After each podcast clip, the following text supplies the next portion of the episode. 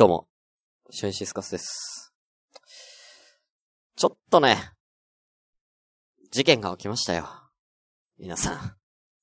まあ、あのツイッターでね、あの、ご存知の方はいると思うんですけれども、ツイッターやられてない方のために、まあ、一つ言いますと、えー、まあ、事件。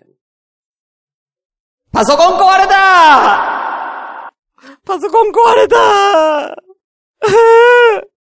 ー あの、前回ね、まあ、あの、3月の21日ですか？に、えー、くだばなさんコラボ出てきまして、で、そのね、えー、後に、えー、そのパソコンをね、えー、今度はもう一個の番組、恐怖にゲットラブのためにね、パソコンをね、持ってってね、まあ、昼はくだばなさん、夜は恐怖にゲットラブの収録に本撮りでね、えー、やってきて、で、そっから、パソコン開いてなかったんですよ。うん、21日から。で、ああ、そうだ、くだばな会も上げなきゃいけないし、と思って、今日ラブの方の編集っていうかもうやんなきゃアップもしなきゃいけないし、と思って、えー、日曜日夜勤から帰ってきて、月曜日の朝、ノートパソコンを開いたらですね、開いて電源ポチッと押したらですね、あのー、画面が真っ暗なんや。何やっても画面が真っ暗。で、一番最初にさ、なんか、あの、Windows なんですけど、Windows のマークとか出るじゃん。まあ、それとかもなんもなし。うん。で、セーフモードにもならず、えー、んんもうほんと真っ暗なんですよ。うん。で、んどうしよう。と思って。ただ、その、ランプはついてるんですよね。電源とか、あとはその起動してますよ、みたいな正常なランプはちゃんと作動しているので、もしや、と思って、えー、これはモニターなんじゃないと思って。モニターが壊れてるんじゃないかなと思って。あの、僕ね、もともとノートパソコン、今はノートパソコンなんですけど、もともとはデスクトップのパソコンでね、えー配信してましたから、あの、収録ね、やってましたから、デスクトップのパソコンそのまま残ってて、で、これが壊れたからノートパソコン買ったんですよ。ちょうど1年前に、パソコンを買いました。デスクトップが壊れたので、中古のノート買いました。うん、買ったんですよ。まあそんな話で。で、えー、そのデスクトップの方は、もう完全に中がいかれちゃったんで、マザーボードなのかな？なんかがもういかれちゃって、えー、電源ユニットとかもね、自力で交換したんですけれども、ね。あの、それもダメだった。4000円のユニットわざわざ買ってさ、アマゾンで買って交換したんでダメで。ああ、もうこれダメなんだと。これはもう完全に修理出さなきゃダメだっていうことで死んでるんですよ。もう完全に死んでんのね。で、えー、デスクトップっつったらモニターが別であるじゃん。このモニターは生きてるわけよ。で、この生きたモニターにと、死んでいる今のノートパソコン、ね。もし液晶が死んでるだけだったら、中が無事だったら、ここ繋げば、液晶映るんじゃないかなと思って。あの、デスクトップのモニターの方で。だから、あの、ケーブル繋いで試しに、えー、接続してみたら、繋がったんですよね。だから本当に、ノートパソコンの、えー、モニターだけ、えー、が、あ、で、デスクトップじゃない。ノートパソコンのその、モニターが、な、何らかの原因で壊れたと。えー、いうことでね。だから、なんだろう、結果的に、あの、今、ノートパソコン、まあ、ノートパソコンのね、えー、なんつうのかな、画面が見えない状態なんですけれども、あのなんつうの、ノートパソコンパッ、パカってこう開いたまんま、ね、デスクトップの画面見るって、めんどくさいじゃん。で、あのーなんだろうな、要は、何が問題かって、キーボード打ち込むときに、ノートパソコンのキーボードを打ってると、なん、めんどくさいのよ。わかるかな？あの、ノートパソコンをパカって開くでしょ？パカって開いたことで、その開いたのが邪魔で、デスクトップが見えないんですよ、一部が。だから、あ、もうそれだったら、もうノートパソコンを横に置いて、デスクトップ用に、あの、ワイヤレスのキーボードを持っているので、ワイヤレスのキーボードを接続して、えー、それとマウスで、えー、やろうじゃないか。ってなったら、まあ、できたはできたんですけれども、もうノートパソコンは、もう横にあるんですよ。今どこにあるかっつったら、あの、まあ、ツイッターに写真載せましたけれども、あのーデスクトップの壊れたハードの上にノートパソコンがいるっていう変な感じ。わかるかな？で、このノートパソコン自体はもうモニターが使えないから、要はハードになったんですよ。ハードの役割になったんです。このノートパソコンが俺の新たなです。ノートパソコンが新たなデスクトップパソコンのハードに、えー、なんと生まれ変わった。なんということでしょう。あのー、持ち運びの便利なノートパソコンが、今度はデスクトップのハードウェアに変わった。これぞ匠の腕ですね。うん、変な感じですね。ほんとね。で、まあ、修理とか出したら、あのー、ね、2万かかっちゃうと。うん、いうことで、まあ、それだったら、まあ、もうしゃあないから、このまんましばらくはややろうかなと。まあ、持ち運びできないのは残念ですけども、まあ、なんだろうな。怪我の巧妙って言うんですか？うん、まあそんな感じでですね。まあ朝ごめはやっていけるからよかったかなと思ってますけどもね。うーんとね。まあとりあえずやろっか。とりあえずやろう。うん。シュンシスカスの朝からごめんねー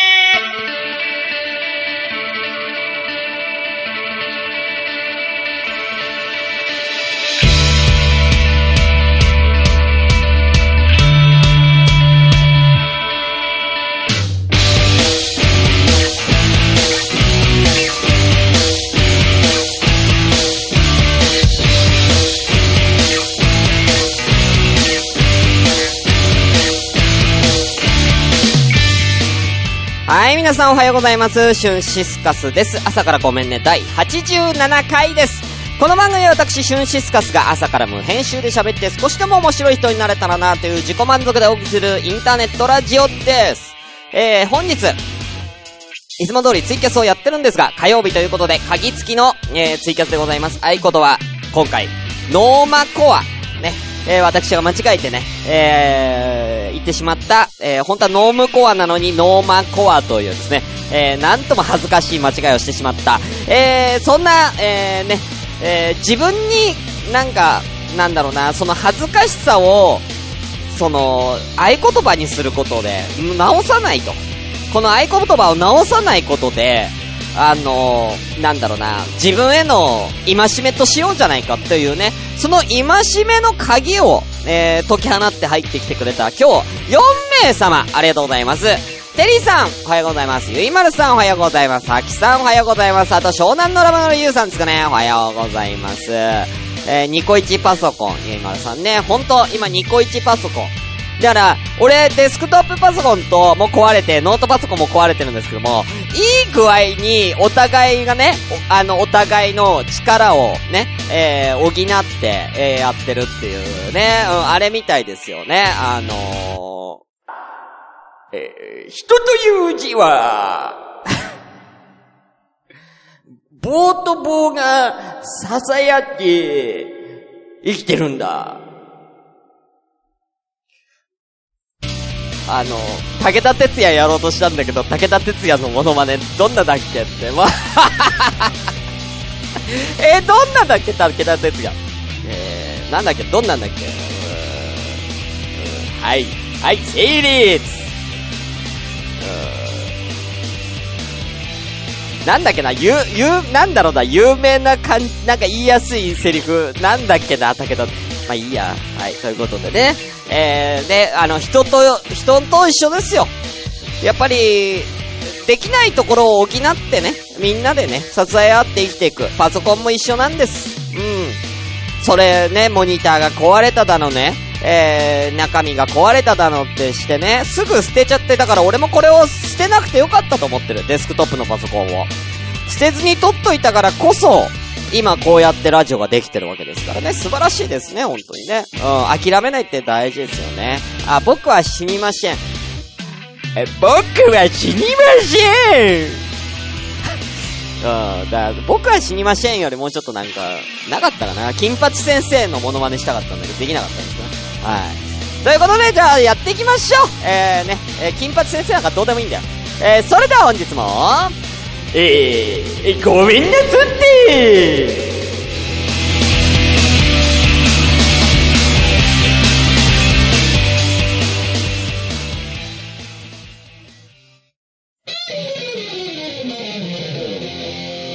朝ごめポッドキャスト、シネマの秘密。面白い映画を見た感動を紹介したいという熱い思いに、これからも世界各国のニッチな映画、ネットフリックス配信映画、絶賛公開中の映画などについて話すことができたらと考えております。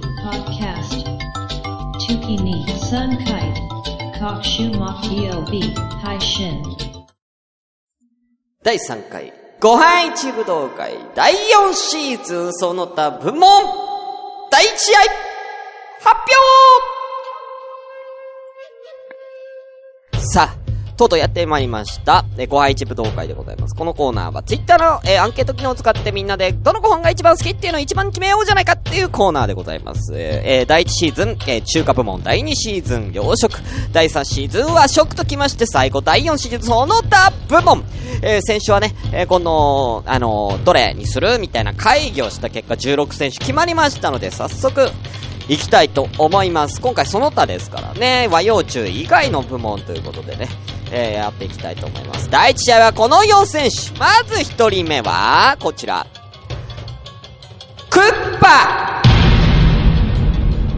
え、えーカルビクッパとかね。こちらは、韓国からね、韓国からね、えー一人ね、えー来ましたね。クッパ。えー、うん、あの、マリオのクッパじゃないよ。うん。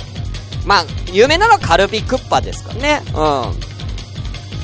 あのー、クッパって、なんだご飯物丼物になるのかなうんですね。はい。こちらが、えーまず選出されました。えー二組目はこちらです。フォー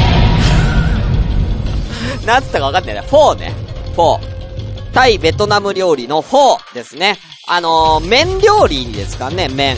うん、なんかちょっと白っぽい、ちょっと、まあ、うどんつったら言い過ぎだけども、白くてちょっと平べったい感じの、えー、麺、麺類になりますね。フォー。ねさっぱりした味わいがね、えー、ありますけどもね。はーい。えー最近結構ね、アジア料理好きな人も増えてますから、さあどうなるんでしょうか。3組目、こちらでございます。タコスタコスでございます。ねえ、えっと、巻いて食べるやつね。よく、あの、よくね、あの、タコスのね、えーお店とかもね、えー結構最近あります。こちらメキシコ料理になるのかな、タコスは。ね、えーあの、薄い生地に何かいろんなものをね、えー入れて肉なり野菜なり入れて巻くタコスということでね。はい。まあ、もち、あの、手で持って食べれるということで、お手軽さもなかなかね、ポイントなんじゃないでしょうか。ちょっと辛めなイメージですよね、タコスね。はい、メキシコ料理でございます。あ、テリーさんありがとうございます。4は、ビーフヌードルのことです。だから、牛なのか、牛がメインなのかな、ビーフヌードルということでね、ありがとうございます。最後、4組目、こちらでございます。マッサマンカレーえー、えー、マッサマンカレーでございます。えー、マッサマンは、どこになんのかな？これ、パキスタンじゃないか。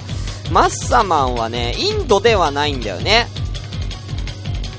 マッサマンカレーって、どこの国の、あ、タイ。あ、これもタイ料理なのかな？うん。タイカレーですね。はい。タイカレーでございます。はい。なんか、ひき肉をこう、炒ん、なんか、ゴロゴロしてる感じのやつだよね、マッサマンってね。なんか、なんだろうな、こっちで言うなんか、スープカレーに近い感じのイメージったイメージですよね。うん。すっごい、鶏肉とかがすごい、もうゴロッゴロに入ってる感じなんですね。はい。えー、フォーの、えー、麺は米粉だっけ？なんか米っぽいっすよね、フォーってね。米だった気がしますけどもね。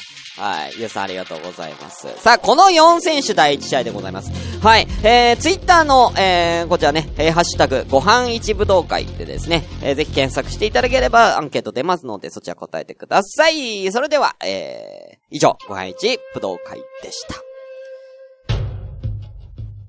はい。ねーちょっとね、一個だけいいかな。あのー、僕ね、な、これ、ま、知ってる方も知ってるんですけど、もう一回言いますけれども、何回でも言いますけど、僕ね、誕生日にはね、ろくなことがないんですよ。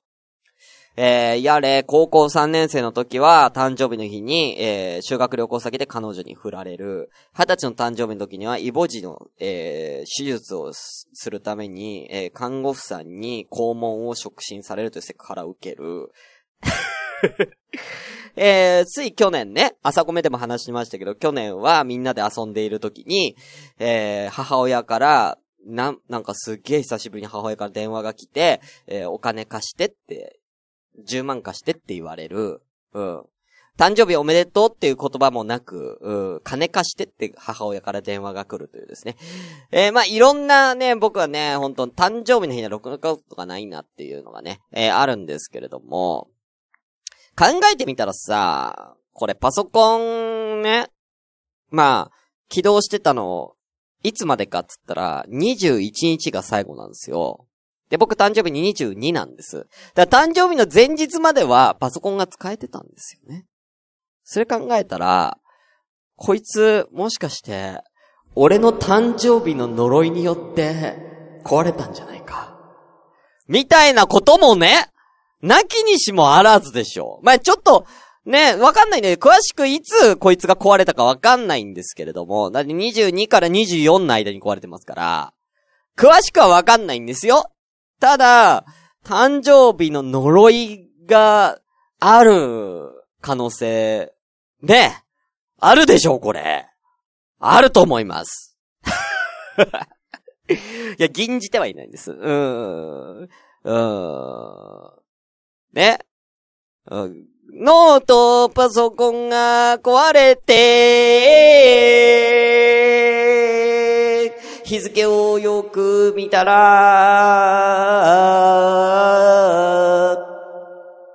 誕生日だったあると思います。うん。だから、もう、怖いよね。本当俺誕生日の日本当に怖いんですよね。うん。まあ、まあでも、まあ今年の誕生日はね、まあそれぐらいですから、もうさほど全然、な全然ないっすよ。全然なんか、あの今年は特に不幸にも襲われずにね、うん、あのーあのーなんだろうな、まったりと誕生日過ごさせていただきましたけれどもね。まあ、なん、まあ、そうですね。まあ、強いてなんかあったかなって言われたら、あのー誕生日の日に、母親から6回ぐらい電話が来てたんですよね。うん母親から6回ぐらい電話来てましたね。怖かったんで無視しました。シュンシスカスの朝からごめんね。久しぶりに読んじゃおうかな。えーこの番組では随時皆様からお便りを募集中です。メールアドレスは asakra アンダーバー gomenne アットマークヤフー .co.jp 朝から、アットマーク、ん朝からごめんねアットマークヤフー .co.jp ツイッターでは、ハッシュタグ、シャープ、ひらがなで朝ごめ、シャープ、朝ごめで、えー番組の感想をつぶやいてみてください。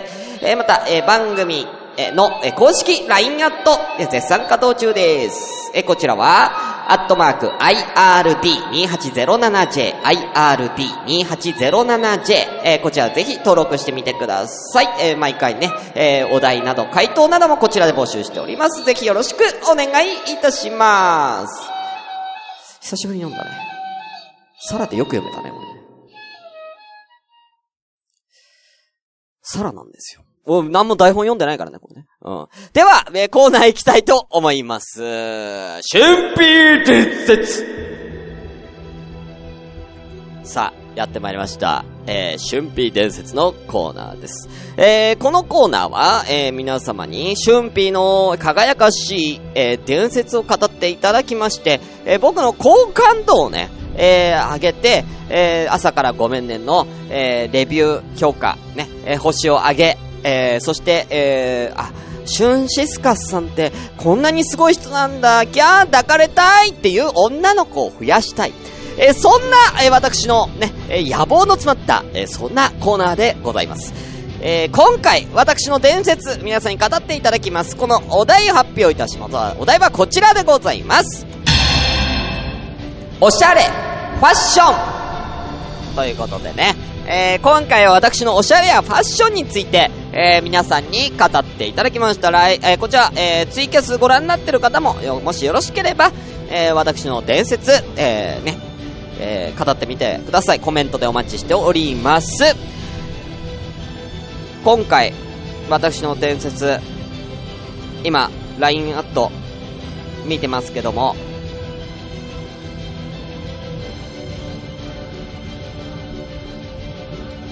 ちょっと待って。ねえ。今日の春辟伝説、おしゃれなんだけど。誰からも来てないんだけど。あれ？ちょっと、誰からも来てないんだけど。ねえ。ねえねえちょっと春辟伝説ちょっと誰からも来てないんだけど。え、俺の、あるでしょいろいろさ。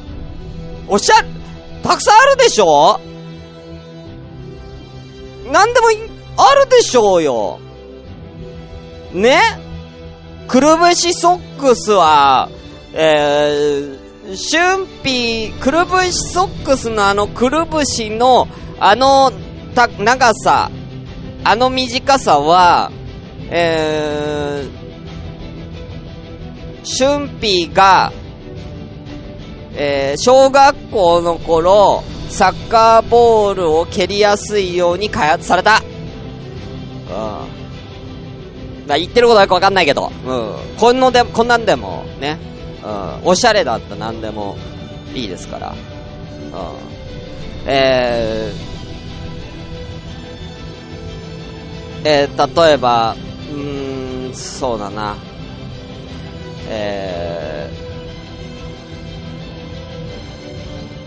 ー、セーラー服の、セーラー服、夏服のセーラー服の、えー、巨乳の女の子が着ると、えー、セーラー服の、えー、お腹のところが、ちょっと浮いて、えー、設計されているのは、えー、そのセーラー服の浮いたところの中にシュンピーが顔をうずめるためである。うん。とかね。うん。ただの願望だけどね。うん。あそこに顔入れたいよね。あそこに顔入れたい。うんなんでもいいんだよ。うん。いやも、一番でっかいのよっか。うん。一番でっかいの。一番でっかいじゃあ、春辟伝説でいこうか。一番でっかいやつ。えー、春辟伝説。まあ、一番でっかいの言っちゃおうか。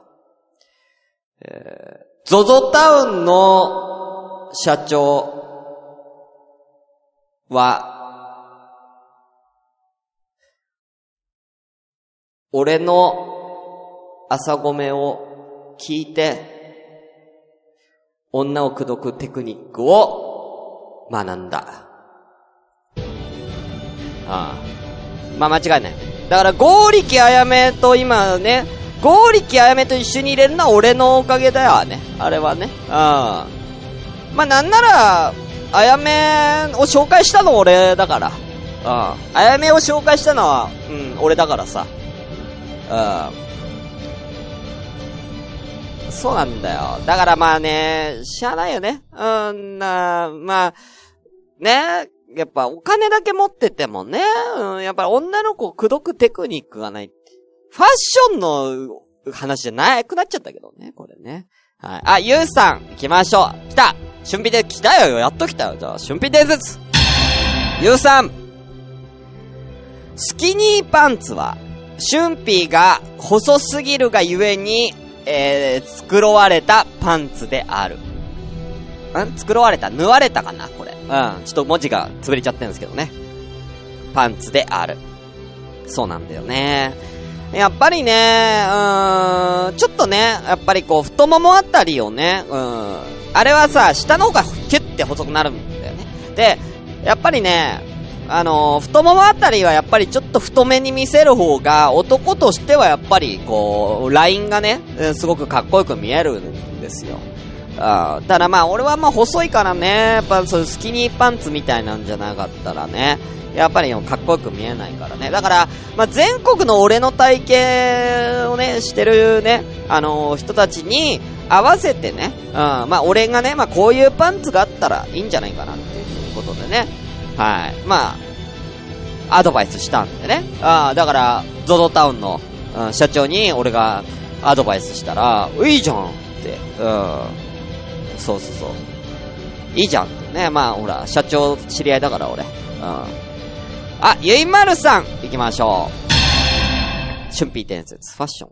ファストファッションのメーカーは、春ーにお伺いを立ててから服を作ると聞いたけど本当だよね。まあそうだよね。やっぱりこの流行の最先端っていうのは常に、あの、流行の最先端、うん、最先端っていうね、うん、もう、針の一番先っちょだよね。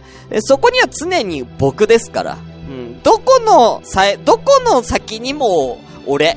だから、あのー、まあ、ファッションだけじゃないよ。あのー、どんな業界でも、あのー、そこを目指していって走り続けたら、頂点に俺がいるから。うん。必ずシュンピーがいるから。だから、あのだんだんその道極めてくと、あの、俺の匂い、シャンプーの匂いしてくるから。あれなんか、あれなんかシャンプーの匂いするなって。シャンプーの匂いが、俺のシャンプーの匂いがしだしたら、相当な技術者だと。相当な熟練者だと思いますよ。どの業界でもね。あみんな頑張ってくださいね、本当にね。あのー、そうですね、最近私は、そうです、ファッションで、まあ、お伺い立てられたのは、あの、ガングロね。うん。ガングロね。うん。おギャルファッションね。うん、どうかなっつってね、いいんじゃない？つって、個性大事っつってね。うん。やっぱ個性出すの大事だからいいと思うよ。つって、他の人と違うことやるってすごい大事だから。つって。いいんじゃないかな、オギャル。つってね。うん、言ってあげたんだよね、JK たちに。うん。そしたらまあ、それが逆にオギャルが広がっちゃって個性じゃなくなっちゃったけどね、オギャルばっかん出ちゃってね、その時はね。大変でしたけどね。はい。え、えゆいまるさん、イブサンローランのお相手も春辟がしてた。まあね、してたんだよ。うん、イブサンローランのお相手も。うん。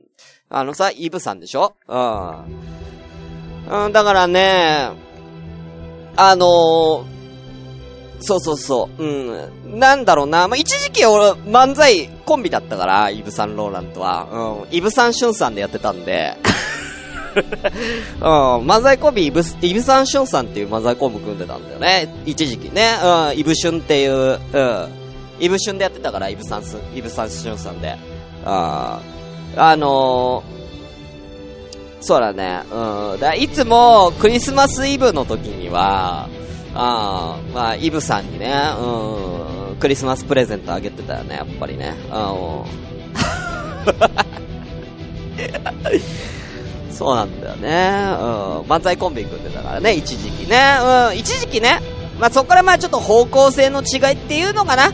まああってね、まあすぐ解、まあ一年、な、2ヶ月ぐらい2、2ヶ月ぐらいで解散したんですけどね、イブさん、チュンさんはね。うん。そうね。まあ主にね、まあ漫才ってまあコントだったかな。うん、コントやってたかな、イブさん、シュンさん。うん、よく。うん。キングオブコント出たから。イブさん、シュンさんって。うん。まあ、結果は、まあ、2回戦敗退。うん。2回戦敗退でしたけどね。うん。やっぱり。うん。全然ファッションと関係ないんだよ。なんだよ、この伝説は。はい、ありがとうございます。ゆいまるさん。えー、ということでね。えー、ちょっと、春辟伝説みんな送ってくれよ。なんだよ、悲しいじゃないか。えー、続きの、じゃあもう、わ、わかったわかった。じゃあ、春辟伝説もっとね、あのー、これ結構ファッション結構、いいと思ったんだけど、伝説。な、もっとじゃあ、みんなが、伝説、しやすいやつにしよう。うん。もっと、もっと伝説、にしやすい、えー、お題、します。次の、春辟伝説のお題。これ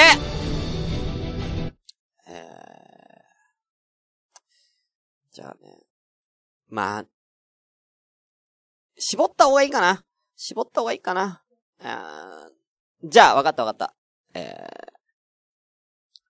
ー、もうすぐね、平成も終わりますから、え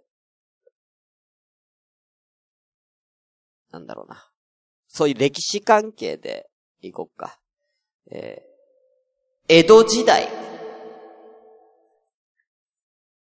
江戸時代、どうですか、うん、江戸時代にまつわる春辟伝説。だから、かつて江戸時代でこんなことがあったけども、みたいな、あの事件は、春辟が、みたいなね。うん。江戸時代にまつわる春辟伝説よろしくお願いいたします。これはいけるでしょこれいろいろあるよ。あなんでもいいっすよ。えー、ね。えー、じゃあ、江戸時代の、えー、そうですね。えー、水戸黄門の黄門は、の門どころは、春辟のケツの穴。汚ね汚ねえわそんな伝説はいらねえわこの門どころが目に入らぬかつって俺の肛門見せられても、困るわ。あもうこんなんでいいですから。はい、よろしくお願いいたします。以上、春品伝説のコーナーでした。シュンシスカスの朝からごめんね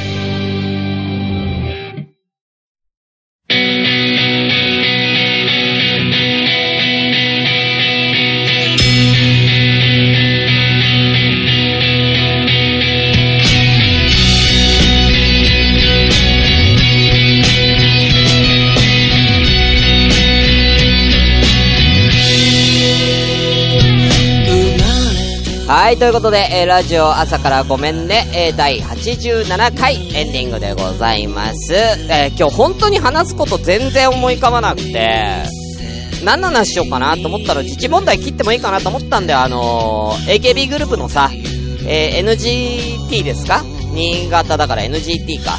のね、あのー、女の子ね、被害に遭われた女の子と、えー、その、AKB グループ側の記者会見ね、話とかをしたりとか、まあ、あとはイチロー選手が引退したっていうね、あニュースを切ってもいいんですけれども、まあ、ね、そんなもん、朝ごめで切ったところでね、なんもんね、一回俺、だってほら、そういうの、そういうなんか自治問題とかもね、で、ちゃんとできるっていうのを一回証明してるから、毎回そんなさ、世間一般のニュース切ったところでみんな楽しくないでしょ？もっと俺のこと知りたいと思ったから、うん。だから、まあ何も関係ない話したんですけれどもね、うん。なんか、あのー、イチロー選手、一個記事見たんですけど、イチロー選手ね、あのー、あの、メジャーリーグのさ、契約するじゃないですか、マリナーズの。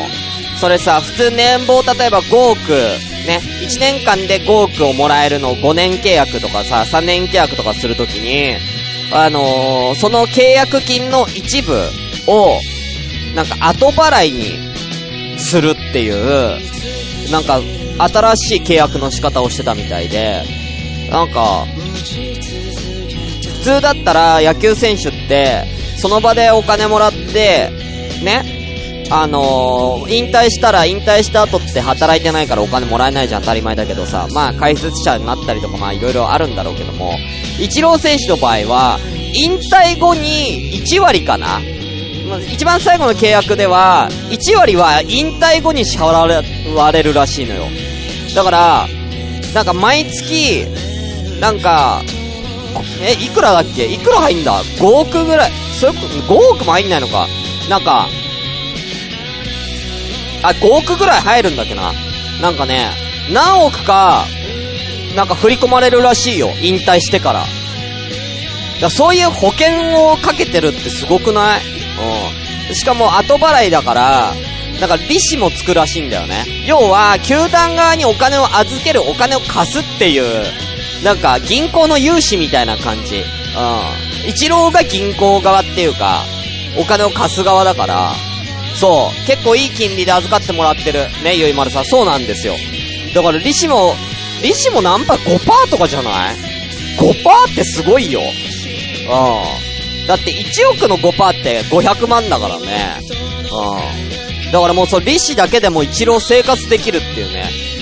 うん。だからそういうとこまで考えて野球やってるってすごくね？って思って。めっちゃ頭いいな、イチローって思ったんだけど、やっぱり俺、あの、イチローのあの、サムネ、顔がドアップすぎて、やっぱり暴れる君にしか見えないんですよね。うん やっぱり暴れる君にしか見えないんだよな。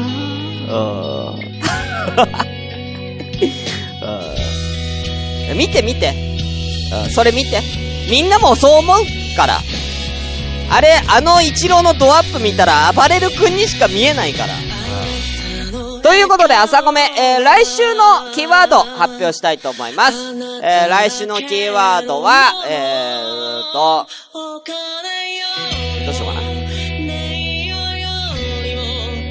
えー、来週のキーワード、発表します。武田鉄矢。人という字は、棒と棒が支え合って、人になってるんじゃ。えー、武田鉄矢でよろしくお願いします。全部ひらがなでね、えー、よろしくお願いいたします。それでは、終わります。あのー、さあ、なんかちょうだい。ほんと、そろそろ。ほんとにネタなくなっ、俺、く、車に離れ、車に跳ねられてくる。車に、結構高い車にはねられてくる。うん。六本木で高い車にはね、そしたら俺、ラジオで喋ることになると思う。結構高い車に、ランボルギーニにはねられてくるから。朝ごめんのネタ作ってくるから。どう歌うよ。